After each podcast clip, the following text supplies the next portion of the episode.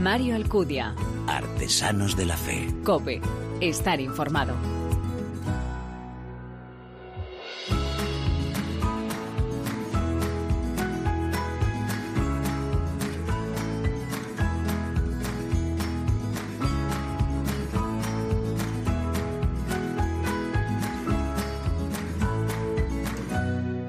¿Qué tal? Muy buenas. Te doy la bienvenida a esta decimoquinta entrega de Artesanos de la Fe en cope.es, un espacio donde se dan la mano el testimonio, la lectura y la música, elementos esenciales en esa imagen de la iglesia joven a la que nos convoca el Papa.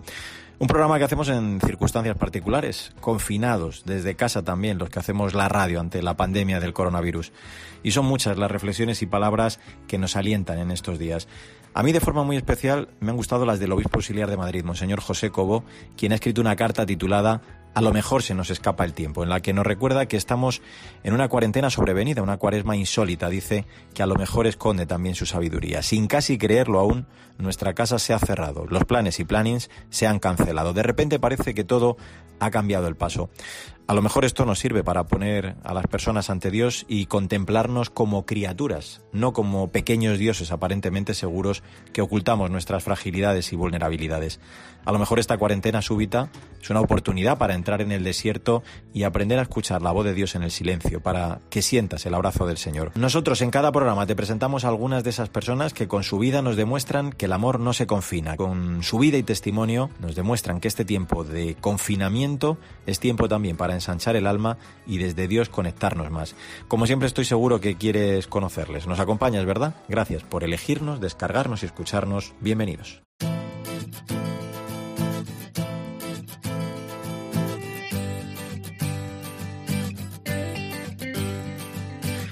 Desde el año 2010, el Hospital Fundación Instituto San José ofrece atención psicológica individual y grupal a personas que han sufrido la pérdida de un ser querido en cualquier tipo de circunstancia. Pero ahora, en estos momentos difíciles para nuestra sociedad y dado el alcance que el coronavirus está teniendo, el centro de duelo de esta Fundación Instituto San José de Madrid quiere ofrecer un servicio de apoyo a todas aquellas familias que han sufrido una pérdida debido al COVID-19. Vamos a charlar de todo ello con Roberto Álvarez. Él es el portavoz de este servicio de apoyo. Hola Roberto, ¿cómo estás? un saludo para todos. Oye, una situación eh, sobrevenida, desconocida, muy dura, ¿no? Ante la que nos ha puesto esta enfermedad, porque claro, a la soledad y a la indefensión que provoca pues cualquier tipo de, enfermedad, eh, esta además es que se encuentran solos, ¿no? Los, eh, los pacientes y, también las familias cuando sucede la muerte y el duelo, claro, no es posible. Digo que, que, que esto es algo durísimo y por eso habéis puesto en marcha, ¿no? Esta iniciativa.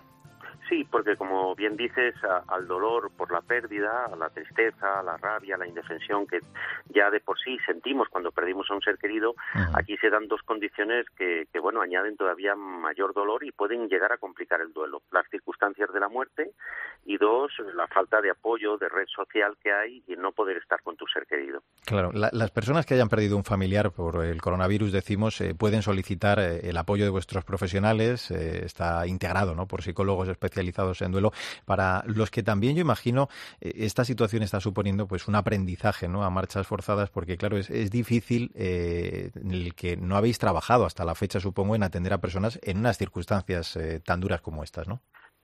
Todo lo que rodea eh, la enfermedad, el COVID y toda esta alarma social, esta crisis social y sanitaria que estamos viviendo, pues esto añade algo nuevo. Si bien es verdad, nosotros también a lo largo de los años hemos ido acompañando a personas que han perdido en situaciones muy traumáticas a seres queridos, pues la pérdida de un ser querido después de un suicidio, un asesinato, un accidente y sobre todo una pérdida abrupta, repentina, fuera de tiempo, gente joven, duelos múltiples porque hay familias que han perdido varios seres queridos eh, y al dolor por la por la pena por la tristeza que supone esto pues se le añade esta dificultad que es no poder estar a su lado no cogerles de la mano no poder despedirse no eh, esto por supuesto está dificultando la elaboración de algunos duelos y complicando también algunos que ya estaban en marcha porque estábamos acompañando individual y grupalmente a personas que en estas últimas semanas también había perdido seres queridos y ahora pues bueno pues hay que parar las terapias vis a vis cara a cara no claro. Y cuando no se produce un proceso de despedida del ser querido, eh, se produce lo que denomináis vosotros un duelo complicado. Es decir, pues eh, quizá los síntomas psicológicos eh, tienen una mayor duración, también mucha más intensidad. Grosso modo, ¿cómo es ese trabajo que realizáis con estas personas? ¿Cómo es la, atención que se brinda a todos ellos? Pues mira, eh, es muy importante no solamente focalizar la atención solo en el hecho de la despedida. Nosotros eh, es muy importante en los primeros momentos ayudarles a conectar con la realidad de la pérdida. La primera tarea del duelo es aceptar la realidad de la pérdida. Y una de esas primeras tareas del duelo, que es aceptar, mm, implica reconocer, identificar y poner nombre a los sentimientos que se están sintiendo con respecto a esa ausencia del mm. ser querido. Entonces, ayudarles a ser conscientes, a mm, de alguna manera poder expresar sus emociones, conectar con la rabia, la tristeza, la indefensión. Y si aparecen sentimientos de culpas, ayudarles muchas veces a que tomen conciencia que es un deseo, es una necesidad que nace del amor y que nace de esa tristeza, ayudarles a que se desahoguen, darles permiso y sobre todo desde un espacio de confianza, de seguridad y de cariño y de empatía. Pues, y ayudarles también a que entiendan que la despedida no es solo un acto puntual. Uno de los pensamientos que se debe tener en cuenta en, el hecho de la despedida es entender que de alguna manera eh, la despedida mm, no es, como os decía, un acto puntual, sino que de alguna manera el recordar, el estar conectados con el amor y el cariño, el poder mm, de alguna manera eh, entender y comprender que ha habido toda una historia de relación, toda una historia de apego y que cada abrazo, cada caricia, bien en los momentos antes, previos a la enfermedad, en los momentos en que aparecía eh, y ver y, notar de alguna manera que ese ser querido está presente en todos los recuerdos, en todas las vivencias y en toda una vida, en todos esos besos y caricias y abrazos que se han dado, ¿no? Mm. Y que esa despedida quizás es mm, fundamental quizás para no para el que se va. El que se va lo que necesita es estar atendido, que su muerte y el proceso del morir sea en paz, sin dolor y con el cuidado de todo un equipo de profesionales sanitarios en España que están dando el callo para que estas personas estén bien atendidos y que de alguna manera eh, los seres queridos que no pueden estar al, lado de, de la persona que fallece, ese homenaje puede posponerse y hacerlo de una manera ritual, simbólica, eh, compartiendo el dolor con otras personas por medio de fotos, WhatsApp eh, y de alguna manera también cuando todo acabe seguir conectando con no solamente con el recuerdo y el amor, sino que también se pueden hacer muchas formas de despedida, ¿no? ¿Cómo eh, ayuda o cómo puede ayudar eh, la fe en todo este proceso? Porque me mm. imagino que, puede, puede ser un elemento también decisivo ¿no? y de, gran cooperación, claro, para, para superar ese dolor. Con las personas que son creyentes y así lo manifiestan y conectan con esa dimensión espiritual, hay algo que nosotros le decimos y que es mucho más importante. Hay algo que no se va a llevar la muerte nunca y es el amor y el amor nace de alguna manera de esa conexión y de ese, de ese recuerdo que se mantiene para los que somos mm, creyentes y mm, trascendemos la muerte y la llevamos a otro plano y creemos que sea ese amor conecta con algo mucho más elevado que nosotros, que es el amor de Dios, mm, una de las cosas que les decimos es que lo expresen a través de la despedida, de la oración, de que construyan un homenaje y muy simbólico conectado también con las creencias espirituales y que de alguna manera allí desde el otro lado desde, desde eso que llamamos cielo vais a estar conectados y que van a ser como un ángel de la guardia que de alguna manera les cuida. De alguna manera la oración eh, y esa conexión espiritual y amorosa también sirve para muchas personas para el recuerdo. Hay otras personas que no tienen esa dimensión espiritual, pero muchas veces les decimos que, bueno, mantienen el amor y mantienen el recuerdo y que hay una continuidad espiritual que no trasciende, pero que se mantiene. Cada fecha, cada abrazo, cada gesto, cada foto, cada, de alguna manera, visión que tienen en su mente y en su corazón, cada vez que hablen en su nombre, allí Él estará presente. Para los cristianos creemos que algo más y que de alguna manera hay una realidad trascendente y para los que no tienen esa visión hay una realidad más inmanente, más presente y que se mantiene más continua, pero también sigue siendo el amor, ¿verdad? Claro. Pues eh, las emociones necesitan siempre, la verdad, ser expresadas, pero a causa de esta pandemia ese adiós eh, no está a veces no pudiéndose producir, se rompe con esa forma del duelo convencional y necesario y una epidemia pues eh, que, que, ha acabado realmente con algo tan importante, ¿no? Y por todo esto pues es también tan importante esa labor que estáis desarrollando para que pueda eh, conseguir llevarse ese duelo de la mejor forma posible. Te agradezco muchísimo, Roberto, el que nos hayas acompañado. Roberto Álvarez, portavoz de este servicio de duelo del Hospital de la Fundación Instituto San José. Un abrazo muy fuerte y gracias. Muchísimas ¿eh? gracias. Un abrazo muy grande para todos vosotros. Gracias. Mario Alcudia. Artesanos de la Fe. COPE. Estar informado.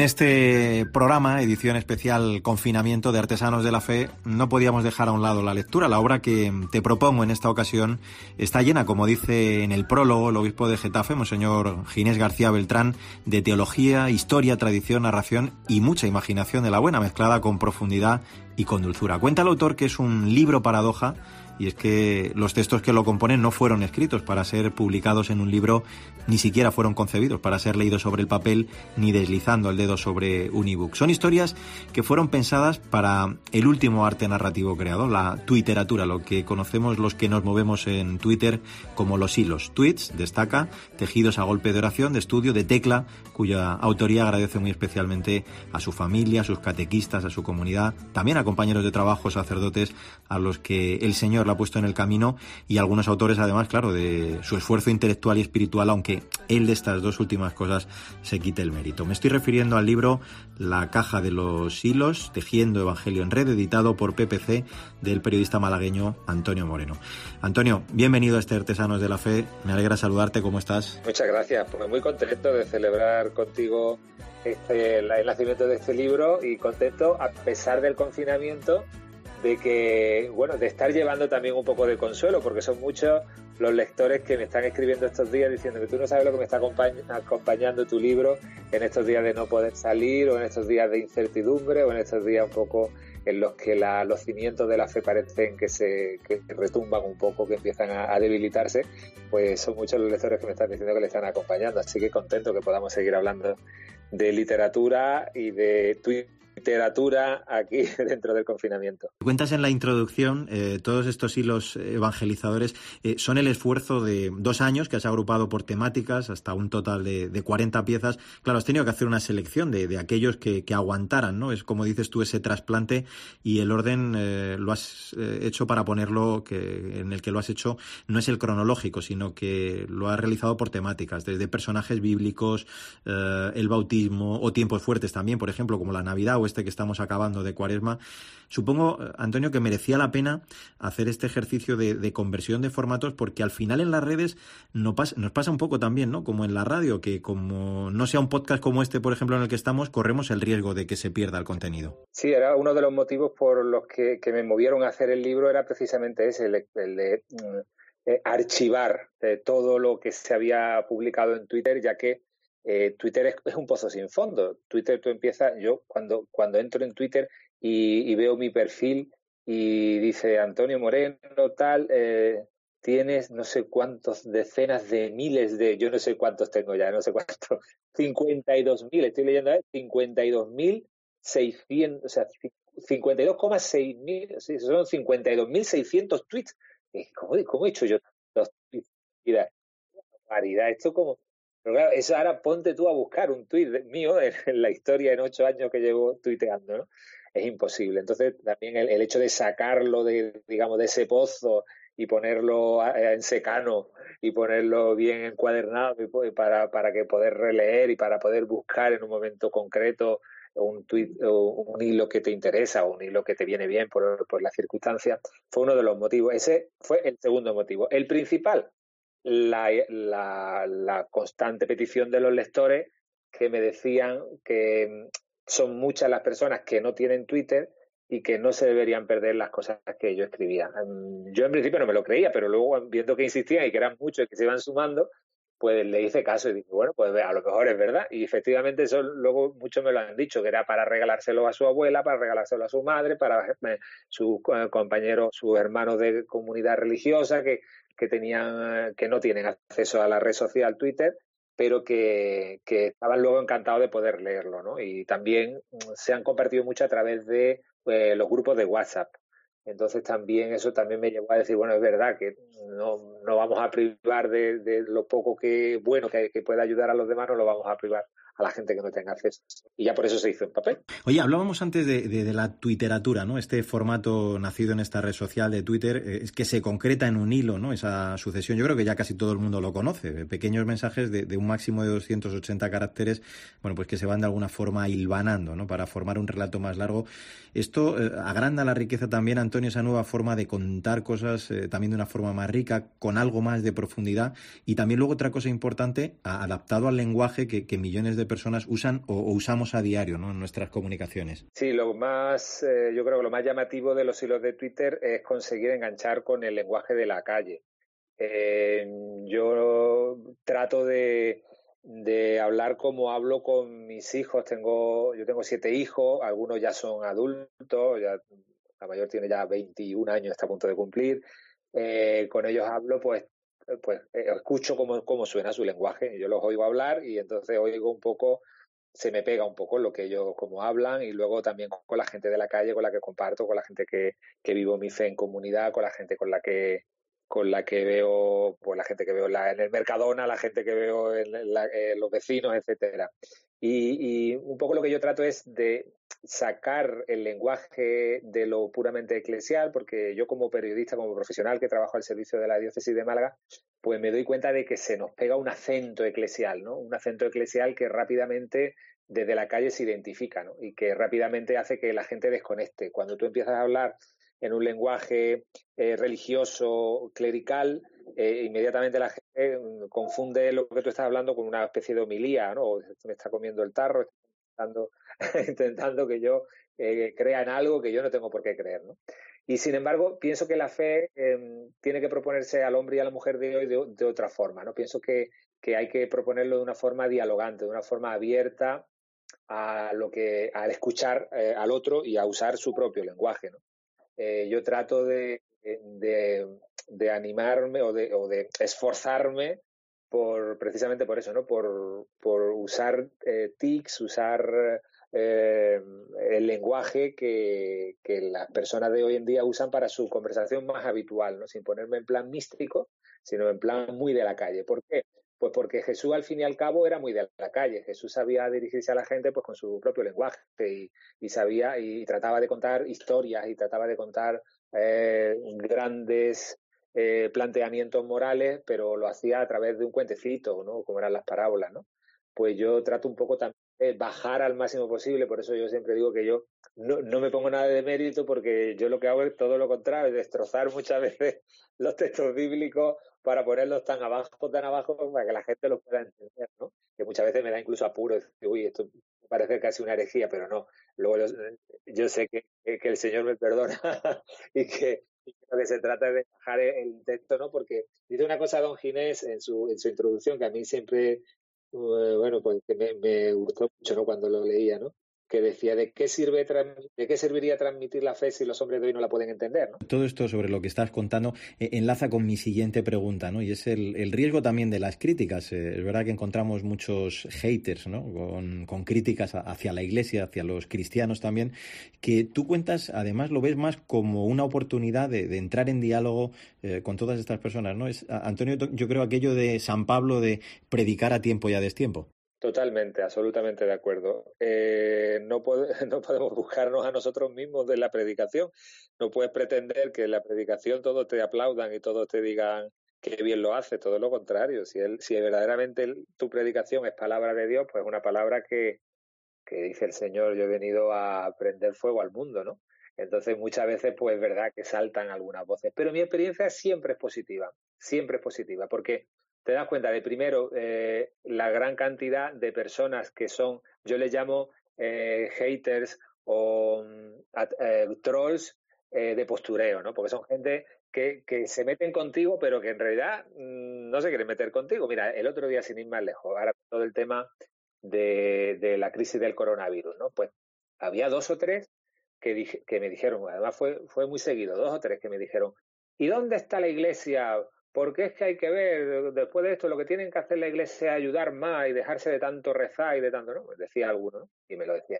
Entonces yo nada más que hice solamente una cosa muy sencilla, que es ponerle eh, como respuesta un hilo que, que vi por internet que, que, había hecho un usuario de, de Twitter en el que relataba la cantidad de cosas que ha hecho la Iglesia durante la crisis del coronavirus. Ahora también Alfa y Omega ha elaborado también un hilo y también en la página web de la Conferencia Episcopal se ha elaborado una página que está recogiendo todas las acciones que está realizando la Iglesia por ayudar a las personas en esta crisis del coronavirus.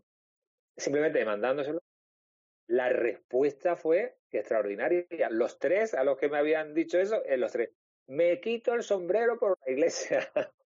yo soy ateo, uno, yo soy ateo, pero por la gente que ayuda, ole y ole, ¿no? Entonces bueno, es que para, porque muchas veces no, nos asustamos, ¿no? Por los haters o por la gente que viene a criticar a la iglesia, pero simplemente basta a lo mejor un poco de, diálogo cordial, porque yo en vez de, decirle, pues tú eres tonto, o pues tú es que no has visto lo que hay, o porque no, simplemente digo, ah, te sirvo, por si te sirve, te mando esto, ¿no? Con un lenguaje cordial y de diálogo, en diálogo con el mundo.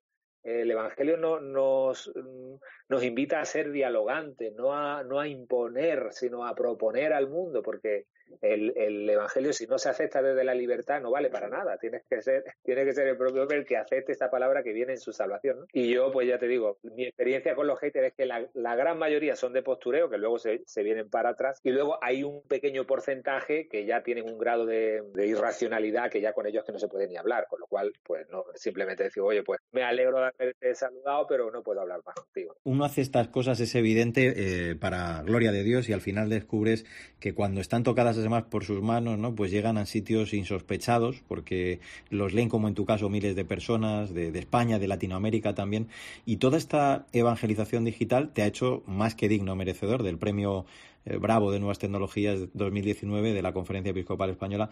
Yo imagino que, claro, esto también eh, es un gran estímulo, ¿no? Para saber que uno va por la buena línea y que hay que ir adelante con esta importante misión en el continente digital. Sí, yo creo que el, apoyo del premio Bravo a mí, a mí me ha supuesto un, bueno, sobre todo un respiro, un respiro, porque yo siempre, como te decía antes, tenía como esa, ese resquemor de decir, estaré yo siendo un poco violentando la palabra de Dios, estaré yo siendo un poco eh, radical esta forma de hablar tan nueva y tan, ¿no? y tan distinta que muchas veces pues yo mismo me, intentaba autocensurar o decir, oye, vaya que, que yo esté, no sé, no sé, siempre tenemos como ese, ese miedo a meter la pata, ¿no? Porque es verdad que estamos tratando con cosas muy serias y el, Evangelio es una cosa muy seria y la Iglesia lleva muchos años, pues bueno, predicando un, un, un mensaje que, al que no le quiero yo ser infiel, ¿no? De esta forma, al recibir el premio, pues para mí ha sido un gran empujón, es decir, como una confirmación, de decir, no, ánimo que estás por el buen camino, que es lo que hay que hacer, ¿no? Que la iglesia madre, que la iglesia institución, la iglesia que representa la jerarquía, los obispos, pues te digan adelante, este es el camino, pues a mí me da mucha libertad, me, deja las manos muy libres, pues para poder seguir eh, utilizando este lenguaje y para poder seguir eh, ideando, inventando cosas nuevas. Yo siempre a los compañeros que de compañeros periodistas que se animan a hacer hilo, le digo, mira, inventad lo, lo más loco que, que, se os ocurra. Digo, porque en, Twitter, en Twitter hay una, hay una regla que es muy buena y que yo he aprendido, y es que si lo que dices es una soberana tontería, no te lee nadie. todo depende de los retos. Es decir, si lo que tú has dicho es una tontería, pues te van a leer siete, ocho gatos, no te va a no se va a enterar casi nadie. Entonces, arriesga, sea arriesgado, eh, busca algo que llame la atención, porque es así cuando, si de verdad es bueno, eso se va a leer y mucho. Eso se va a convertir en viral y eso efectivamente sí va a tener repercusión. O sea, digamos que los fallos se perdonan mucho, pero las ideas buenas y las ideas novedosas que rompen un poco con nuestro atontamiento, anonadamiento que tenemos ante el exceso de información, pues es lo que realmente llama la atención. Por eso hay que ser arriesgado, hay que ser valiente, no hay que tenerle miedo a innovar con el lenguaje de presentación del Evangelio y sí que hay que rezar. ¿eh? Yo, siempre lo, lo, digo, yo me apoyo mucho en la oración, digo, Señor, ayúdame, que yo lo, que, lo poco que pueda decir, que sea para gloria tuya y que, y que llegue a la gente. No quiero olvidar que este coronavirus te ha impedido hacer la presentación del libro, que estás haciendo también aquí en este programa con nosotros. Eh, por ejemplo, la prevista el pasado 12 de marzo, creo que era en Málaga. Así que en cuanto nos vayamos reincorporando poquito a poco a, la vida normal que esperamos recuperar pronto, supongo que hay que retomar también esa agenda de presentaciones, ¿no, Antonio? Por supuesto, fue una decisión difícil, ¿eh? porque estábamos a muy pocos días pero yo, yo no lo veía. Yo decía, no, esto a mí, las cosas estaban tomando un color que no, no, no. Y dije, no, no, lo vamos a suspender porque no tiene importancia. Hacer una presentación de un libro se puede hacer en cualquier momento. Hablé con la editorial, hablé con el señor obispo, con todos los invitados, adelante, tal, no tengan miedo. Cerramos y luego, pues, gracias a Dios, ¿no? Porque fíjate, fíjate que, que fue enseguida cuando empezó ya la crisis más gorda, ¿no? Así que fue una decisión dolorosa, pero que estamos, por supuesto, abiertos, porque está todo preparado, ¿eh? estaba todo preparado para la presentación, tenía un montón de sorpresas, de, bueno, de actuaciones, eh, y están todas preparadas, guardando, esperando que pase todo esto para poder ya por fin vernos y bueno, hacer esta presentación del libro como se merece, ¿no? Mientras tanto, pues el libro se sigue vendiendo por internet, hay mucha gente que me está diciendo que ahora desde casa lo está comprando por internet, así que yo contento también de estar acompañando a tanta gente que está ahora en el confinamiento que necesita también un poco de, consuelo y de, escucha de la palabra de Dios, pues poder hacerlo a través de este libro. Voy a, concluir con un apartado, con un punto del libro que dedicas al tiempo de cuaresma en el que estamos eh, y que yo creo que viene muy bien además para este tiempo también de confinamiento, ¿no? Cuando hablas y dices que el domingo eh, de Ramos, eh, una persona paciente, sabe medir el tiempo porque sabe que para el Señor un día es como mil años y mil años como un día. Pues yo creo que esto es muy oportuno para estos días que, estamos viviendo. Te voy a recordar el título de la obra, La caja de los hilos, tejiendo el Evangelio en red, editado por PPC y escrito por nuestro invitado, Antonio Moreno. Antonio, Gracias por atender la llamada de Artesanos de la Fe. Un abrazo y Santa Semana Santa, ¿eh? aunque sea diferente. Un abrazo grande, Mario. Muchísimas gracias. Feliz Semana Santa.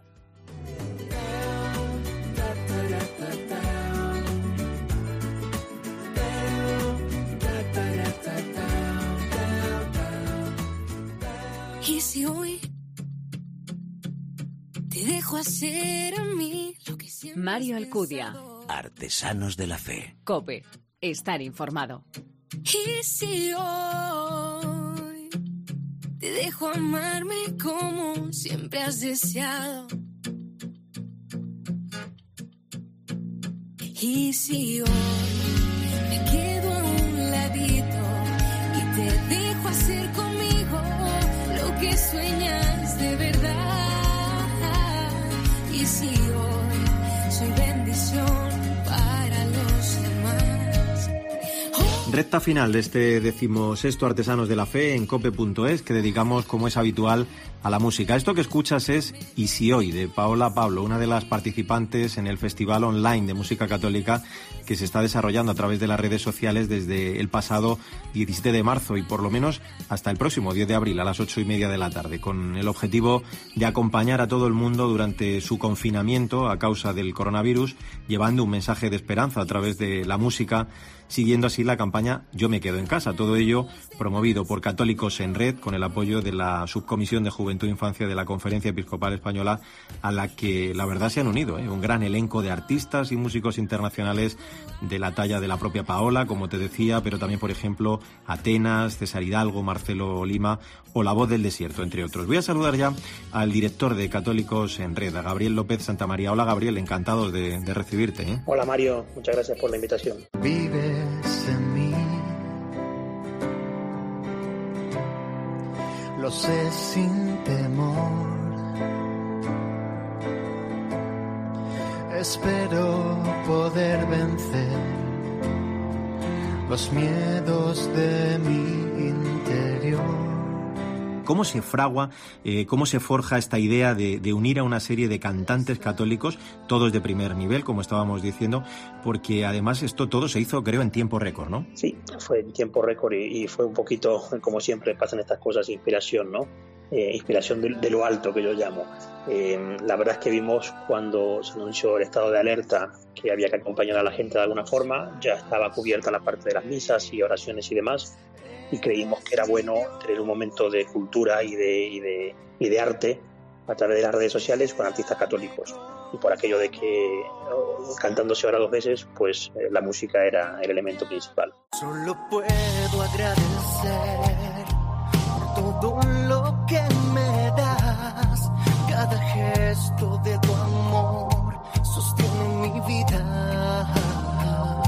Claro, porque eh, en estos días, Gabriel, hemos visto eh, muchas iniciativas similares de otros cantantes, pero esta tiene una particularidad muy especial y es que el objetivo no es solo entretener, que también, sino lanzar ¿no? un mensaje de unidad, de esperanza, de que no estamos solos y que la fe a través de la música y las canciones de estos artistas nos une ¿no? en estos tiempos difíciles. Sin duda, y, lo, que nos resulta interesante a nosotros eh, era poder entrar en las casas de los artistas y al final cada tarde estamos entrando en la casa de uno y estamos siendo parte de esa iglesia doméstica, ¿no? que, cada hogar católico es y, participamos a través de las redes sociales. No podemos estar físicamente juntos, pero sí virtualmente juntos y unidos, rezando, alabando y mandando un mensaje de esperanza de que todo esto pasará.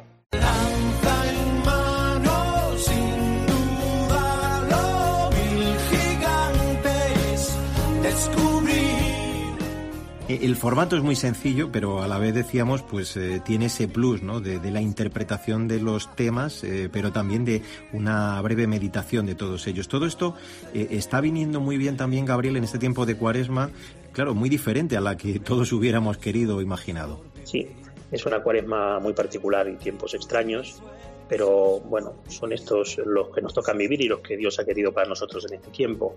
Eh, es interesante ver cómo eh, a, pesar, a medida que han ido pasando los días se han ido sumando eh, personas y familias del otro lado del charco, de Latinoamérica, de América.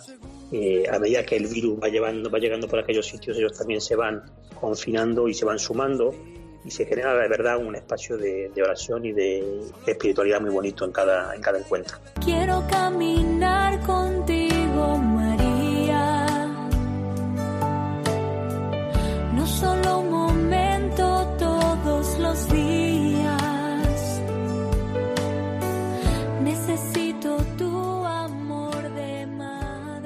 madre. Contaba yo que la iniciativa se va a prolongar al menos hasta el 10 de abril eh, la primera fecha que se propuso fue hasta el día 4, pero claro, al alargarse, como estábamos diciendo, el, confinamiento y, vista además la estupenda acogida, de momento habéis decidido que se prolongue casi una semana, o sea, hasta el día 10. Supongo que, que no habrán faltado tampoco artistas ni, ni ganas ¿no? de sumarse a este proyecto. No, y de hecho hay muchos artistas que están ahí esperando a ver si lo ampliamos, deseosos de participar también.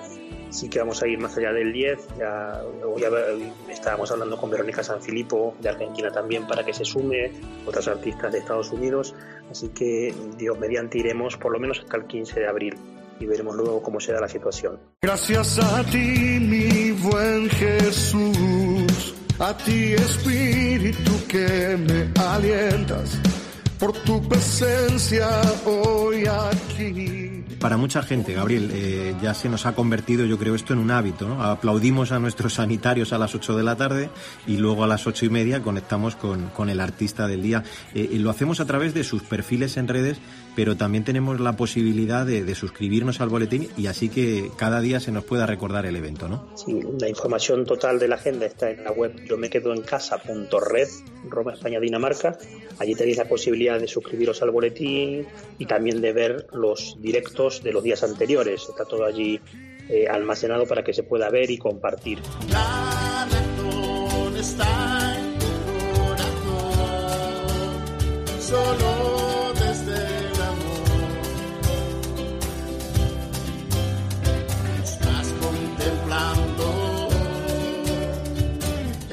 Hay una eh, gran interrelación además con, el público, con los espectadores, eh, la posibilidad también de, enviarles mensajes ¿no? a los artistas durante la actuación, que muchos de ellos eh, van leyendo entre canción y canción. me da la sensación también que esto está creando una comunidad, unos lazos de unión muy grande que, que, a buen seguro mm, va a ser una de las muchas cosas también positivas ¿no? que nos va a dejar esta situación tan dura que estamos viviendo. Sin duda, para nosotros en Católicos en Red es fundamental que las redes sociales católicas sirvan para generar comunidad, para generar fraternidad, no solamente como un instrumento de comunicación. Y eso se está logrando estos días. Hay miles de, participantes, eh, miles de, interacciones en cuanto a comentarios y diálogos que se van creando y, y vamos extendiendo esa familia virtual en la que ahora mismo estamos obligados a participar. Que amo todos y cada uno de los cabellos de tu pelo, igual que el viento me a todos sin distinguir. Conozco tus anhelos, a los monstruos y los miedos que te pues es una iniciativa este Festival Online de Música Católica que nos ayuda a poner la confianza en Dios ante esta pandemia y a vivir, lo decíamos, ¿no? esta cuaresma confinados a, ritmo de música de alabanza. Yo le agradezco muchísimo a Gabriel López Santamaría, el director de Católicos en Red. Eh, te doy también la enhorabuena de nuevo por la iniciativa y, gracias eh, por acompañarnos en este Artesanos de la Fe y sobre todo por ayudarnos con esta propuesta a mantenernos en casa en estos días de confinamiento. Un abrazo muy grande, Gabriel. Otro mayo, gracias a vosotros. Yo conduciré,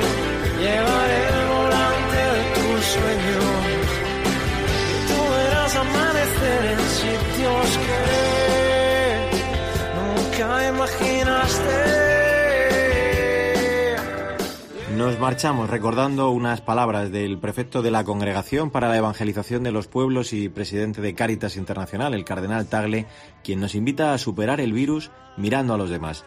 Evitemos que la ansiedad mate la verdadera preocupación por el prójimo. En una emergencia es cuando el verdadero corazón de una persona emerge. Ojalá de esta pandemia haya también un contagio pandémico del amor y la caridad, como nos han demostrado con sus obras y sus actuaciones nuestros invitados, una vez más.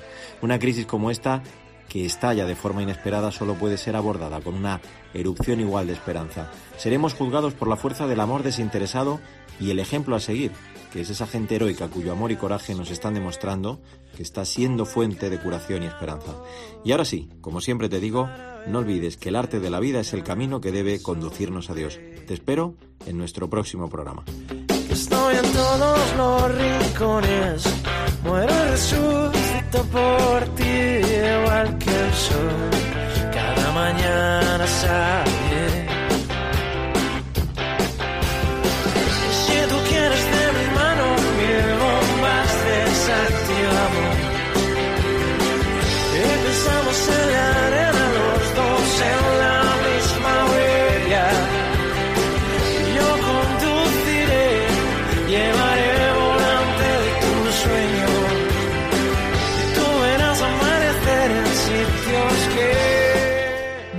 Alcudia. Artesanos de la Fe. Cope. Estar informado.